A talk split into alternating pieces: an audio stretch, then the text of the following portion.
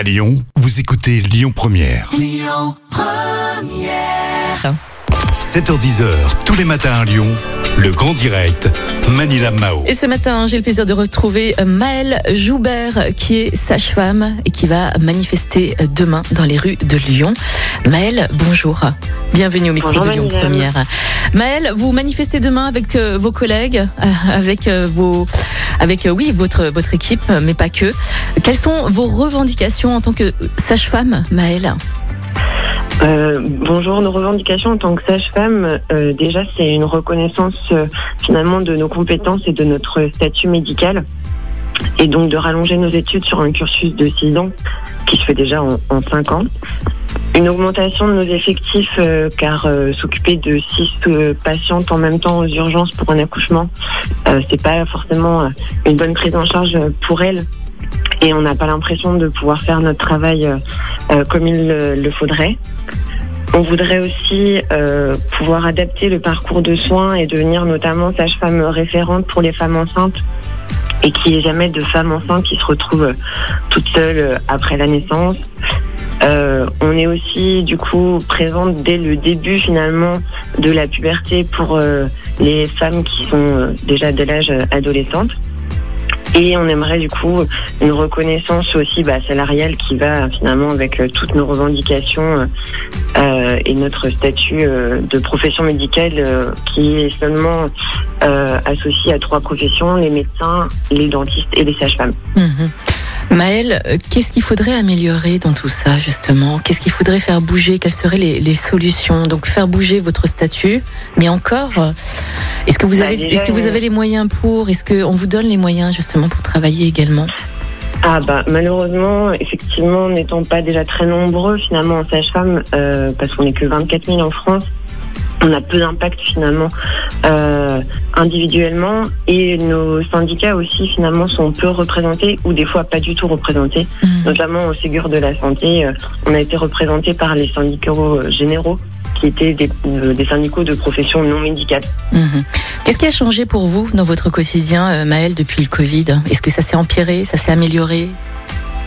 Euh, Qu'est-ce qui a changé ben, Comme pour un peu tout le monde, finalement, on a dû s'adapter euh, d'autant plus euh, aux règles sanitaires. Donc, on était déjà dans les règles d'hygiène de base, comme pour tout le monde, mais il nous faut du temps pour aérer au niveau du cabinet. On fait encore plus de nettoyage.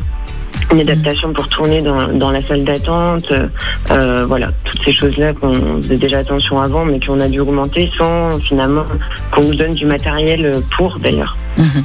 je, me posais la question est-ce qu'il y a autant d'accouchements là depuis la crise, depuis ce Covid? Ben, effectivement, on parle d'une baisse de- des naissances qui n'est pas forcément que due au Covid. D'ailleurs, ça fait quelques années. Euh, après, personnellement, j'ai pas forcément vu euh, l'évolution parce que individuellement, on va pas compter le nombre de patientes enceintes Ouais, suit forcément en même temps. Mais euh, effectivement, il y a eu une diminution avec un petit pic euh, euh, quand même à peu près 8-9 mois après le premier confinement. Mhm. Mais euh, on, on a quand même des patients qui se posent quand même de plus en plus de questions pour lancer des grossesses dans la situation actuelle quand même. Est-ce que la maternité est touchée par une surcharge là en ce moment? Euh, bah, effectivement, déjà habituellement, vu le nombre d'effectifs pour euh, des, on va dire, des grossesses et des accouchements physiologiques, comme on peut dire, Ouais.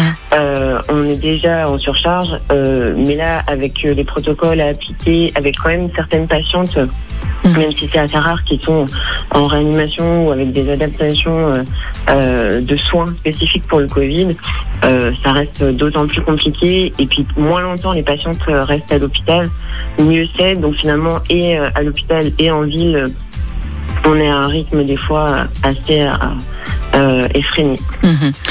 Est-ce que votre situation touche également d'autres domaines ou professions dans le médical? Oh bah, sûrement, après personnellement, euh, je, je suis dans un pôle santé avec euh, d'autres types de professions euh, médicales, notamment par exemple je pense aux psychologues qui eux ont dû aussi s'adapter à la situation. On entend parler souvent du nombre de personnes qui sont en dépression, des choses comme ça, donc qui ont adapté aussi Mhm. au nombre de personnes. Ils peuvent pas voir tout le monde en même temps, hein. donc on n'est pas les seuls, que ce soit profession médicale ou non médicale, à avoir des complications et pas que dans les euh, règles barrières à adapter quoi.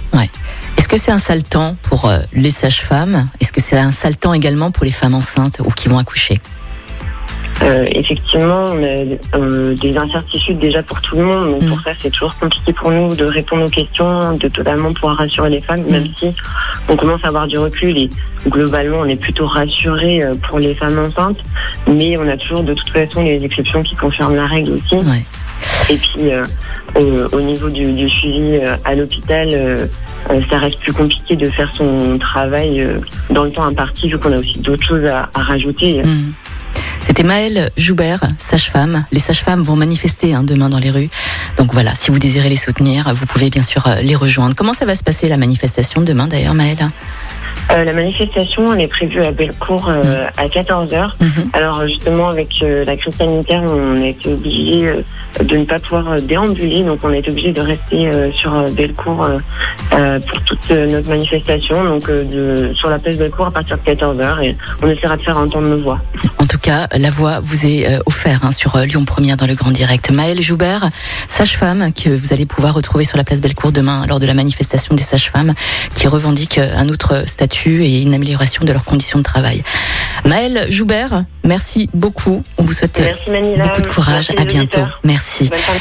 Allez, dans un instant, on va faire un petit point sur euh, l'actualité et nous allons retrouver euh, Cyril Lichamp pour euh, un tout nouveau rendez-vous que vous allez pouvoir retrouver tous les mardis hein, à 7h50 dans le Grand Direct. On va bien sûr dédier ce moment à l'emploi et à la formation avant 8h. Restez bien avec nous et passez une très belle.